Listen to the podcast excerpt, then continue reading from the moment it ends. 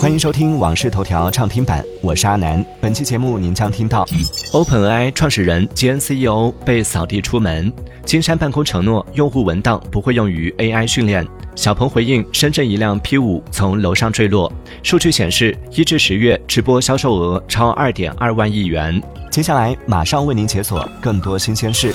近日，OpenAI 官网宣布，创始人兼 CEO 山姆·阿尔特曼离开 OpenAI。这一消息在整个科技行业引发轩然大波。对于离开的原因，OpenAI 表示，董事会对其进行了审慎的审查，得出的结论是，他在与董事会的沟通中并不坦诚，阻碍了他履行职责的能力。董事会也不再相信他继续领导 OpenAI 的能力。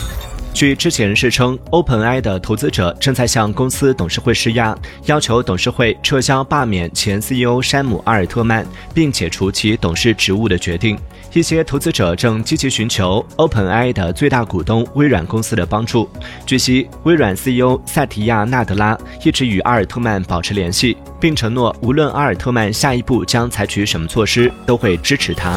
据多位知情人士透露，OpenAI 董事会正在与山姆·阿尔特曼讨论重返 CEO 岗位。其中一位知情人士表示，阿尔特曼被董事会在没有任何通知的情况下突然解雇，他对回归感到矛盾，并希望对治理进行重大改变。值得注意的是，OpenAI 总裁格雷格·布罗克曼在阿尔特曼被解雇的数小时后也提出了离职。有消息称，两人正在探讨创办另一家 AI 企业的事宜。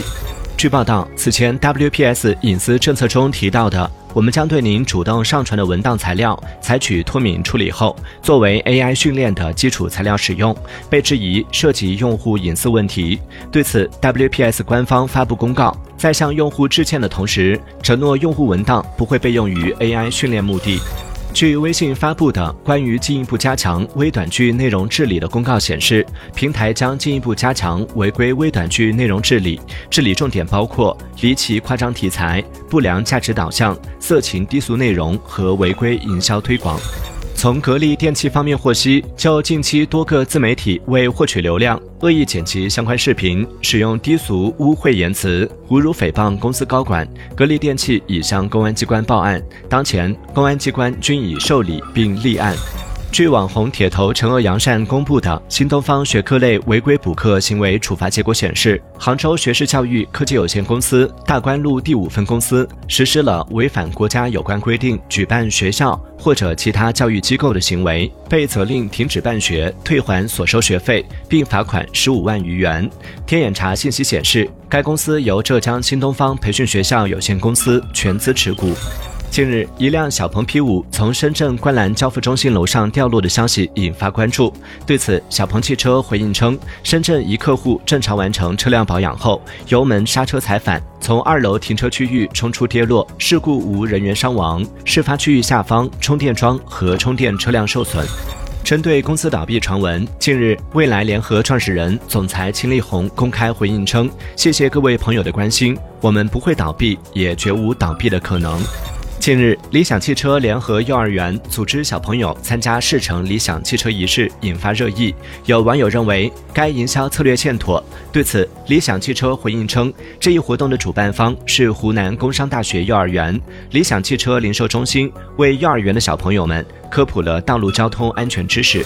近日，零点九九九无限循环和一到底哪个大？这道小学数学题引来了六千万人围观，而给出答案的海豚自习 App 也因此出圈。目前，海豚自习在各大应用商店的同类应用下载中均排名靠前。